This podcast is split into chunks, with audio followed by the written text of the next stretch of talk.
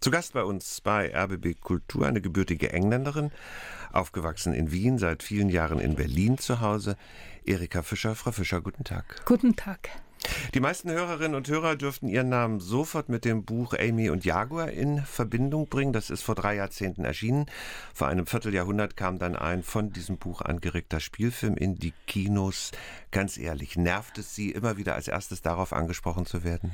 Naja, schon ein bisschen, ja. Ich glaube, das ist das Schicksal von manchen Schriftstellern, die ein wichtiges, erfolgreiches Buch geschrieben haben, danach aber ganz viele andere und diese anderen kennt man nicht.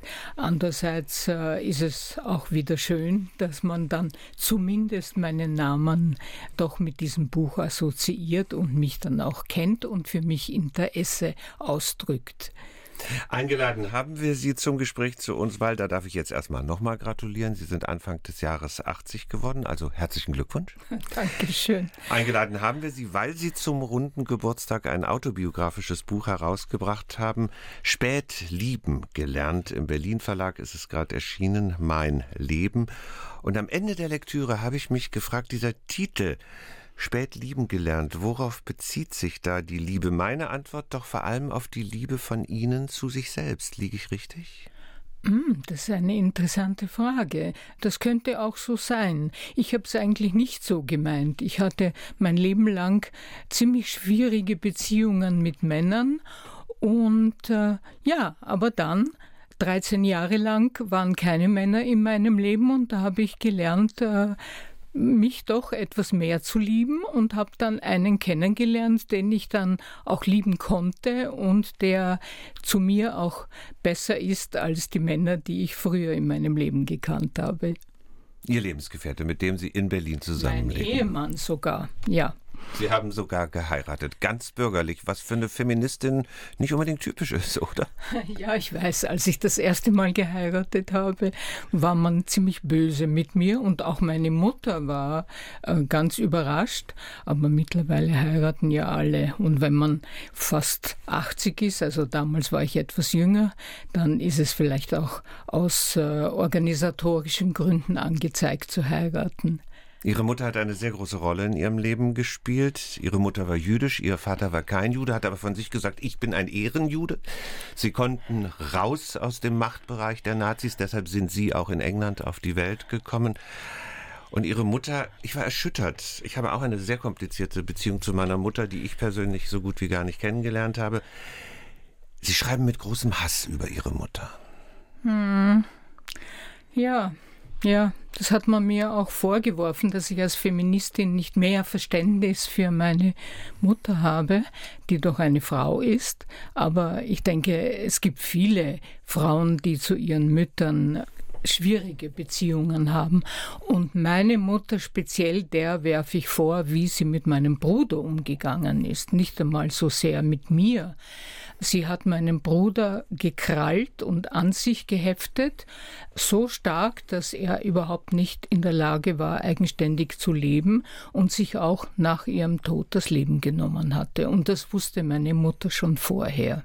Da war Na. er Anfang, Mitte 50, wenn ich richtig gerechnet habe, so 52 ja. etwa, ne? Ihr Bruder Peter, der der wichtigste Mann in ihrem Leben war. Oder er ist ja nicht umsonst mit Ihnen zusammen als Kind auch auf dem Umschlagfoto. Der wichtigste Mann in meinem Leben? Nein, das würde ich nicht so sagen. Wir hatten auch äh, ein schwieriges Verhältnis als Kinder, aber Geschwister haben das immer.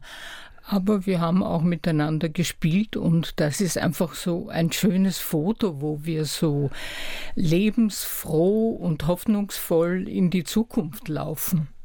Sie zeigen im Buch aber auch Abbildungen von seiner Kunst. Er hat ja gezeichnet, er hat gemalt und ich hatte schon den Eindruck, dass seine für außenstehende durchschnittliche Menschen vielleicht schräge Sicht auf die Welt sie doch sehr beeinflusst hat, auch immer nach Blickwinkeln zu suchen, die nicht die üblichen sind. Also ich denke, wir mochten uns beide sehr, wir waren aber vollkommen außerstande, es auszudrücken. Also mein Bruder ja, ich weiß ja nicht, was mit ihm war. Vielleicht war er autistisch. Er konnte einfach Gefühle nicht ausdrücken, nur in seinen Zeichnungen. Und deswegen sind mir diese Zeichnungen so wichtig. Und ich habe versucht, ihn zu retten, ihn aus den Klauen meiner Mutter herauszuziehen, aber es ist mir nicht gelungen. Gelungen ist es Ihnen, sich selbst zu retten, oder? Ja, ich habe mich selbst gerettet, habe zwar auch sehr lange bei den Eltern äh, zu Hause gewohnt, aber das war vielleicht damals auch mehr üblich. Und letztlich muss ich sagen, dass äh, wie immer schwierig die Beziehungen waren, die Männer mich gerettet haben, weil ich war ein hübsches Mädchen und, und ich habe dann irgendwann mal begonnen, Beziehungen mit Männern äh, zu beginnen und die haben mich einfach weggezogen von der Familie. Und irgendwann gab es einen Punkt, wo ich es nicht mehr ertragen konnte und dann habe ich mich befreit und habe eine Wohnung mehr gefunden. Sie selbst haben keine Familie in dem Sinn gegründet, dass Sie Kinder bekommen hätten. Eine sehr bewusste Entscheidung. Ja, also ich denke, das hat schon auch was mit der schwierigen Familiensituation zu tun, in der ich aufgewachsen bin. Und meine Mutter hat mir auch immer vermittelt, dass sie eigentlich keine Kinder gewollt hatte und dass die Kinder ihre Freiheit beschnitten haben. Und irgendwie hat sich das bei mir eingenistet. Aber auch als ich im Alter war, äh, Kinder zu bekommen, so um die 30 herum, habe ich mich in der Frauenbewegung engagiert und zwar mit ganz großer Leidenschaft. Und da war einfach keine Zeit für Kinder. Aber ich nehme doch an, dass mein mütterliches Bedürfnis nicht so stark ausgeprägt war. Sie sind jetzt sehr zurückhaltend. Im Buch sind Sie sehr viel härter, Seite 19 bis 34. Ich weiß es, weil ich diese Seiten dreimal gelesen habe, weil ich zahlreiche Freundinnen, die Mütter sind und Freundinnen, die keine Mütter sind, zum Teil bewusst, zum Teil nicht bewusst, gebeten habe, das auch mal zu lesen, mit mir darüber zu reden, weil ich als Mann kann über Gebären, über ein Kind in die Welt setzen, nicht wirklich mitreden. Es hat mich schockiert, mit welcher Abscheu regelrecht Sie über Schwangerschaft und Gebären geschrieben haben. Naja, auch das, glaube ich, hat mir meine Mutter vermittelt, äh, so eine ziemliche Distanz zum weiblichen Körper, um nicht zu sagen Ekel. Also als ich zum Beispiel meine Menstruation bekam, da hat sie nicht etwa mich freudig eingeführt in diese neue Phase meines Lebens, sondern sie hat geseufzt und als ich sie gefragt habe, ja, was ist denn los, dann meinte sie, ja, jetzt bist du eine Frau. Also Frau sein war für sie nicht etwas Positives. Und das hat sich mir doch vermittelt, ja.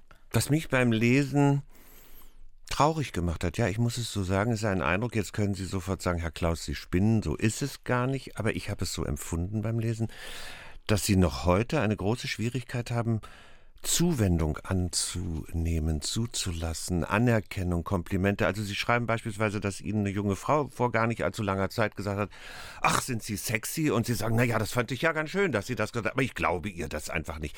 Sie sind sexy, warum glauben Sie es nicht? Naja, also mit 80 ist man einfach nicht mehr sexy. Ja? Das ist nicht wahr. ich muss einfach zur Kenntnis nehmen, dass ich eine alte Frau bin.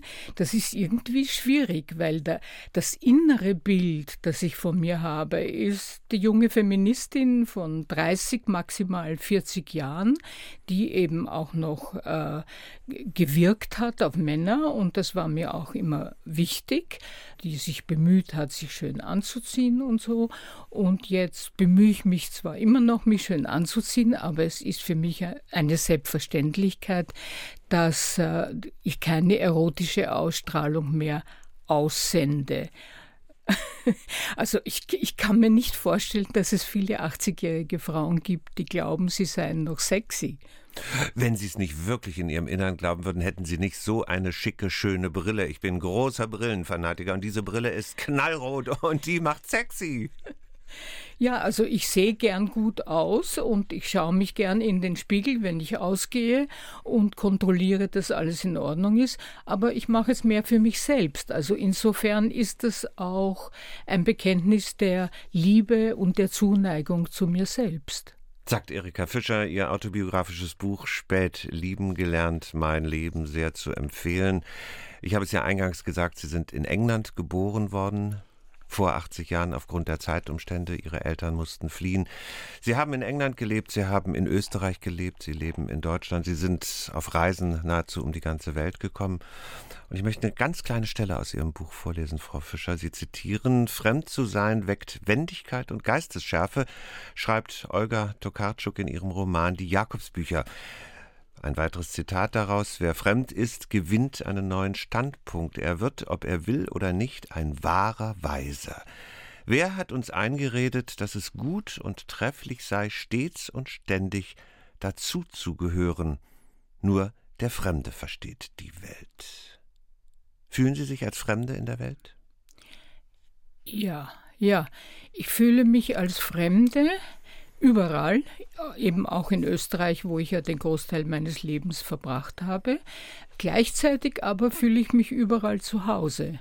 Also äh, für mich ist Reisen eine ganz beglückende Erfahrung und die Begegnung mit anderen Menschen, die so anders aussehen und anders sprechen als ich und die mir trotzdem nahe kommen können, ist einfach für mich schön. Ja, und deswegen kann ich Rassismus und Fremdenfeindlichkeit so überhaupt nicht nachvollziehen. Aber was sagt Ihnen dann der Begriff Heimat? Der Begriff Heimat sagt mir nichts. Also ich bin eben aufgewachsen in diesem Österreich, das meine Mutter nicht geliebt hat, wenn nicht gar gehasst hat, weil sie dort wirklich auch schlimmen Antisemitismus erlebt hat und von dort auch flüchten musste.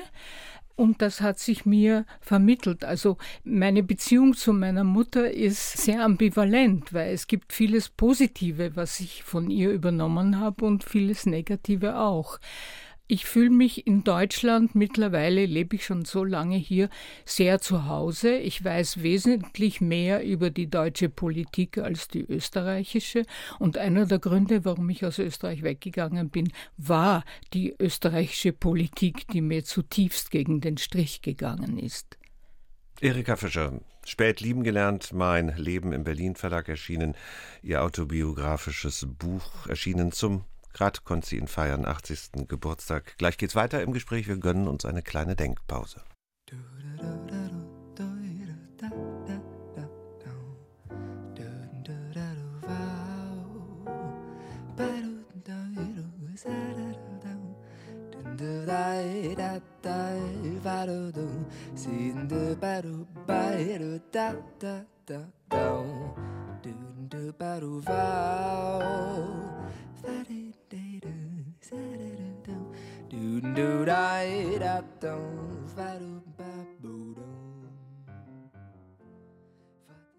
Moving Clouds, Il Yaruf, einer der jungen deutschen aufstrebenden Jazzmusiker hier bei RBB Kultur. Und hier bei uns zu Gast ist Erika Fischer. Der Anlass, ihr gerade erschienenes autobiografisches Buch Spät lieben gelernt, mein Leben. Frau Fischer, wir haben schon über den Begriff Heimat geredet hier im Gespräch und ich muss Ihnen eine Frage stellen, da dürfen Sie jetzt auch böse reagieren. Ich war in meinem Leben ein einziges Mal in Wien, das ist ungefähr zehn Jahre her. Und ich war selten so entsetzt von den Menschen einer Stadt. Ich bin unentwegt antisemitischen, schwulenfeindlichen, frauenfeindlichen Frauen und Männern begegnet, die ich als rechts empfunden haben, die mich auch zugelabert haben mit Texten, wo ich dachte, seid ihr direkt dem braunen Sumpf entstiegen. Ich habe diese Stadt kaum ausgehalten, in der auch die Pflanzen, die Sträucher, die Bäume alle nach dem Willen der Menschen geschnitten sind und so wachsen müssen, wie die Menschen das wollen. Ich habe es in Wien nicht ausgehalten. Und Sie haben aber vorhin angedeutet, Wien ist schon eine Stadt, die Sie lieben. Da kann ich nur seufzen, ja. Also ich habe lange dort gelebt. Ich bin dort sozusagen akkulturiert worden. Man hört es unmissverständlich aus meiner Sprache. Ich habe studiert und bin zur Schule gegangen dort. Ich habe sehr viele Freundinnen, die halt aus, auch aus einem anderen Milieu kommen als die Leute, die ihnen offensichtlich in Wien über den Weg gelaufen sind. Aber ich habe ein sehr ambivalentes Verhältnis zu Wien. Wien und ich weiß, ich assoziiere mit Wien auch immer die Nazi-Zeit, die meine Mutter erlebt hat. Das ist einfach, obwohl ich selbst nicht erlebt habe, in mir drinnen. Und wenn ich ein gewisses, sehr starkes Wienerisch höre, dann krampft sich in mir alles zusammen. Also ich bin ihnen überhaupt nicht böse, dass sie so negative Erfahrungen gemacht haben, obwohl also es gibt auch etwas sehr Charmantes und, und Schönes an Wien. Und ich liebe zum Beispiel die Kaffeehäuser. Das ist etwas, was mir in Berlin und überall auf der Welt fehlt. Und dort muss ich ja auch mit niemandem reden, aber die Atmosphäre, die finde ich einfach wunderbar. Und die Atmosphäre, die geht auch weit zurück zu einer Zeit, zu großartigen österreichischen Schriftstellern, die ich auch sehr liebe und schätze. Sie gehören zu den Frauen, die in Österreich in den späten 60er und frühen 70er Jahren den Feminismus nicht ins Rollen gebracht haben, mit einem Sturm haben über das Land fegen lassen. Wie kam es eigentlich dazu? Ja, also es war wie so eine Erleuchtung. Ja, es ging mir immer sehr schlecht in meiner Jugend und Kindheit. Ich war unglücklich, ich war einsam, ich fand mich hässlich und habe nicht verstanden, warum es mir so schlecht geht. Und dann wurde ich konfrontiert in den äh, frühen 70er Jahren mit dem Feminismus, der nach Österreich kam von anderswoher, aus den USA, aus Frankreich, aus Deutschland. In Österreich wir waren etwas später dran und plötzlich dachte ich, ja, das ist es. Das Patriarchat ist schuld an meinem Elend und ich werde jetzt alles daran setzen, dieses Patriarchat zu stürzen. Und damit habe ich begonnen und ich habe es leider nicht gestürzt. Das muss man, muss ich jetzt mit 80 sagen. Leider nicht gestürzt. Leider nicht gestürzt, aber es hat sich doch sehr viel verändert. Sehr, sehr viel. Also junge Frauen, die heute sagen, es ist alles gleich geblieben, denen muss ich wirklich in die Parade fahren. Interessant fand ich beim Lesen, dass Sie immer wieder betonen oder mehrfach betonen, gerade am Anfang haben wir mit den Männern zusammengekämpft. Es war gar nicht so sehr am Anfang der Kampf für eine Neuorientierung der Rolle der Frau, sondern im Grunde ja der alte Kampf des Proletariats um seine Rechte. Naja, wir waren ja alle Linke. Wir kamen aus der Linken und wir haben auch die Diktion der Linken verwendet. Das ist, wenn ich mir das heute anhöre, bin ich ganz entsetzt, ja. Und da hieß es, die Befreiung der Frau, die Emanzipation der Frau ist nur ein vorübergehendes Stadium und es geht darum, die Menschheit, alle Menschen und natürlich darunter sind auch Männer zu verstehen, zu befreien. Dann kam eine feministische Phase, wo wir uns abgeschottet haben von den Männern, was notwendig war, weil die überhaupt nicht verstanden haben, unsere linken Genossen, ja, die haben überhaupt nicht verstanden, was wir wollen. Und ich denke, dass heute die jungen Feministinnen wieder sehr wohl mit Männern zusammenarbeiten, weil sie abgesehen von der Abschaffung des Patriarchats, so, so, sprechen die auch heute gar nicht mehr, ganz andere Themen noch haben. Das Klima, der Rassismus, die Schwulenfeind- und Lesbenfeindlichkeit. Und da arbeiten einfach Frauen und Männer zusammen. Und die jungen Männer haben sich auch geändert, das muss man sagen. Bei allem Schrecklichen, was Männer heute in der Welt anrichten, gleichzeitig, aber es sind halt andere. Die jungen Feministinnen, sind das Partnerinnen für Sie? Sind Sie Partnerin für die? Haben Sie da Kontakte? Also ob ich Partnerin für die bin, weiß ich nicht. Für mich sind sie Partnerinnen. Also ich habe ein Buch geschrieben, Feminismus Revisited. 2019? Äh, um ja, um mit diesen jungen Frauen zu sprechen, weil die haben mich interessiert und ich bin ja eine sehr schüchterne Person, das merkt man nicht.